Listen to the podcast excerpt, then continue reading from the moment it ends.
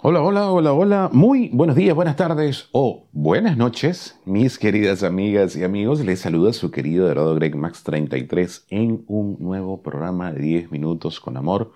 Un podcast hecho con muchísimo amor para que las personas tengan la oportunidad de conocer más de qué va el amor en los linderos afectivos de todos los seres humanos y efectivamente empiecen a conectarse con el amor más grande, más sublime que todo lo puede, porque recuerden que el universo está compuesto y amalgamado por el amor. El día de hoy, viernes 19 de agosto del presente año, vamos a conversar de una pregunta que yo siempre la utilizo. Es una pregunta bien disruptiva y la he desarrollado de manera intuitiva porque ocurrió, y, traigo la anécdota rápidamente, ocurrió en una sesión hace mucho tiempo en el cual la persona estaba obsesionada con otra. Y para sacarla de allí, y obviamente esta persona estaba en estado víctima, para sacarla de allí de repente me vino de la nada, así como de la supraconciencia, ¿tú te enamorarías de ti? Sí, esta es la pregunta que hace que muchas personas se queden en frío un momento porque se obsesionan y se apegan tanto en buscar esa pareja ideal, en buscar que su pareja accione exactamente como ellos quieren, en que su pareja haga exactamente lo que desean así que su mente simplemente sea un emisor de señales, de órdenes para que su pareja las reciba y cuando las reciba haga cada segundo lo que ellos desean, pero nunca se preguntan si realmente son personas de las cuales ellos mismos se enamorarían. ¿Por qué hago esta pregunta y la he hecho muchísimas veces? La he compartido en conferencias, en live, en talleres, en seminarios, en sesiones uno a uno. ¿Por qué la hago? Porque te saca de ver el reflejo, te saca de ver afuera en el exterior y te lleva a mirar adentro y te pone a pensar, porque lo primero que tú haces cuando te hacen esa pregunta es decir, Cáspita, nunca me la había hecho, nunca me había preguntado si yo me enamoraría de ti, de, de mí mismo. Hay personas, solo recuerdo una, que sí sabía exactamente lo que pensaba de sí misma. Y dijo, sí, sí, me enamoraría de mí por esto y esto y esto. Pero la mayoría de personas no lo hacen porque no lo reflexionan. Hacen una lista interminable de check, de checklist, como digo yo, de cualidades y virtudes que tiene que tener la otra persona y si tiene un defecto que tenga uno o dos nomás. Ah, pero tú le estás exigiendo a la otra persona que tenga esas cualidades, esas aptitudes, esas actitudes y además que tenga un solo defecto, pero tú eres un mar de defectos, tú eres una persona que no ha trabajado tus zonas grises y son más tus zonas grises y tus defectos que tus cualidades, virtudes, aptitudes y actitudes. Ven que a veces nosotros creemos que el reflejo es lo que tenemos que solucionar y no nos damos cuenta de lo que tenemos que trabajar, interiorizar y así como que entrenar todos los días en nosotros mismos. No buscar una superpareja, porque esa es la otra parte. Cuando nosotros empezamos a exteriorizar y a apuntar hacia afuera, buscamos una super pareja. No, yo quiero tener una pareja que sea hermosa, que sea inteligente, que sea atenta, que sea comunicativa, que me trate bonito, que me ayude, que, me, que sea mi fuente de fortaleza, mi fuente de admiración e inspiración y resulta que le ceden toda la responsabilidad a la persona. Pero ¿qué pasa cuando tú empiezas a trabajar en convertirte en esa persona de la cual sí te enamorarías? Lo primero que haces es darte cuenta de cuáles son tus propias virtudes.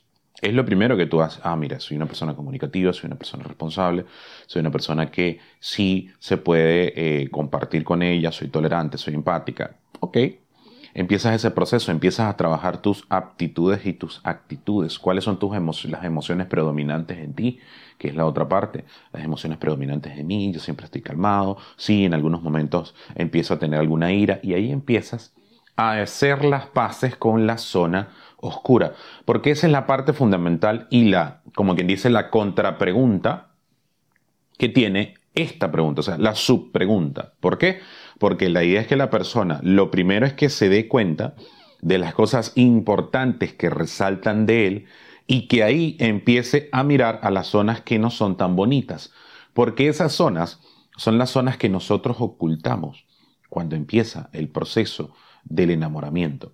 porque nos damos cuenta en el proceso de atracción o de gustar, que son las dos fases iniciales, los primeros clics, eh, cuando nos gusta una persona o una persona nos dice, tú me gustas, tú empiezas a pensar, bueno, si yo muestro esto, probablemente el, el hecho de que yo le diga que, no sé, tengo un régimen de duchas que solamente me ducho una sola vez a la semana, que soy una persona que duerme hasta tarde, que soy una persona que eh, usa ropa cada tres días, o sea, usa la misma ropa cada tres días, soy una persona que tiene un mal comer, o sea, soy una persona que como comida chatarra, soy una persona que dice malas palabras, o sea, empiezas a darle un millón de vueltas a tu lado oscuro, entonces ¿qué pasa?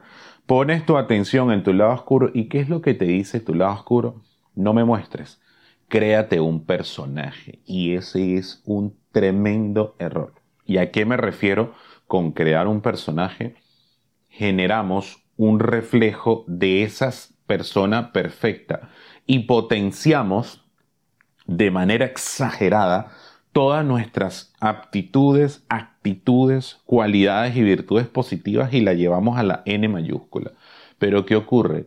El ser humano funciona por patrones y por patrones conductuales establecidos como hábitos. Entonces, ¿qué acontece? Esta persona empieza a establecer un hábito positivo, empieza a tratar de hacerlo de manera exagerada. Pero si no lo sostiene en el tiempo, si no lo pasa más allá, o sea, si no lo hace de manera constante, repetitiva y habitual desde los 21 días en adelante, se cae. ¿Y por qué se cae? Porque sostener durante bastante tiempo y de manera prolongada y constante esa vibración energética de quienes en potencia nos podemos convertir, lleva trabajo, lleva energía y lleva tiempo y lleva tener la atención allí totalmente puesta. Pero solamente tomamos la decisión de hacerlo porque nuestra carga endoquímica o nuestra carga química del cuerpo nos dice y nos hace accionar. No hay una motivación más profunda, una motivación que venga del ser, porque los cambios que acontecen en nuestras vidas vienen de la mano con el ser, vienen desde el ser. Ahí son los cambios que hacen la diferencia. ¿ok?, también pueden venir cambios, porque muchas, preguntas muchas personas me lo han preguntado en algún momento. Pueden venir del ego, claro, pueden venir del ego. El ego también te puede hacer accionar. Pero las acciones del ego, tarde o temprano, se diluyen. Pueden prolongarse en el tiempo. Un año, dos años, cinco años. Pero en algún momento las acciones del ego se diluyen. Y muchas personas siempre me dicen, oye, pero es que nosotros necesitamos el ego para vivir. No. Nosotros necesitamos trascender el ego. Cuando tú te das cuenta de que el ego es limitado y que el ser es ilimitado y que nosotros realmente somos el ser y que simplemente hemos utilizado el ego como una herramienta para poder vivir en este mundo, te das cuenta de que como cualquier otra herramienta, la dejas a un lado y que hay otro gran, otra gran cantidad de herramientas que te sorprenderías descubrir cuando te das cuenta de que eres el ser. Entonces fíjate todos los entramados que se van dando producto de no saber responder una pregunta importante. ¿Tú te enamorarías de ti mismo? ¿Cuáles son las virtudes? ¿Cuáles son las aptitudes? ¿Cuáles son las actitudes? ¿Cuáles son esas zonas bonitas que tú tienes? Pero también has hecho las paces con esas zonas que no son tan bonitas, con esos defectos que te acompañan, con esas cualidades que no son tan extraordinarias, que probablemente que si las abrazas y te das la oportunidad de trabajarlas, las vas a disolver y vas a mejorar. Porque eso pasa también en las relaciones.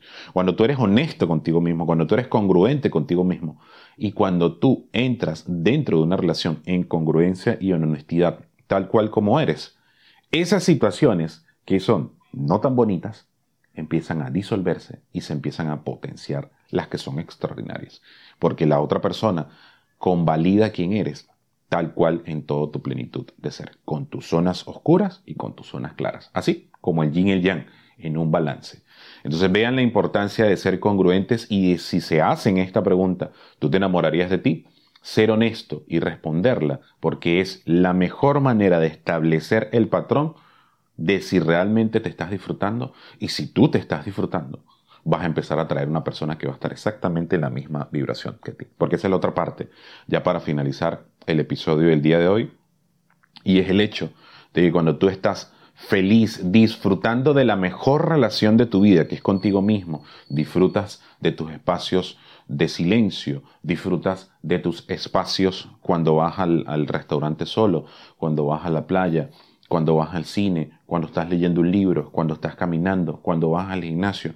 Disfrutas de todos esos espacios y la pasas bien contigo mismo. Lo que va a hacer es que en reflejo vas definitivamente a atraer a una persona que esté en tu misma frecuencia. Si no es así, no va a pasar nada. Así que vamos a hacerse esa pregunta. ¿Ustedes se enamorarían de sí mismos? Y si se enamorarían de sí mismos, son las personas realmente que pueden hacerlo. Créanme que cuando lo hagan desde la congruencia y desde la honestidad, todo va a cambiar en la vida. Eso es lo que quería compartir con ustedes el día de hoy, viernes 19 de agosto de este 2022 maravilloso. Hoy volvió a salir el sol aquí en Lima y definitivamente cada vez que sale el sol, los árboles que están en el parque que está enfrente de mi casa son extraordinariamente hermosos. Ese verde a mí me fascina, porque como sabrán yo vengo del Caribe. En el Caribe el sol nos acompaña todo el tiempo y además ver un cielo azul para mí es fabuloso. Así que quería compartirlo con ustedes en este extraordinario viernes. Que tenga un fin de semana bonito, hermoso, precioso y delicioso. Nos vemos el día de mañana. Mañana tendremos otro nuevo capítulo porque saben que esto es información, sabiduría y todo lo mejor de mí todos los días para que tengan la oportunidad de avanzar y crecer en la vida. Se les quiere y les aprecia su querido Greg Max 33. Nos vemos mañana. Que Dios me los bendiga, que el universo me los llene de amor. Namaste. Chao, chao.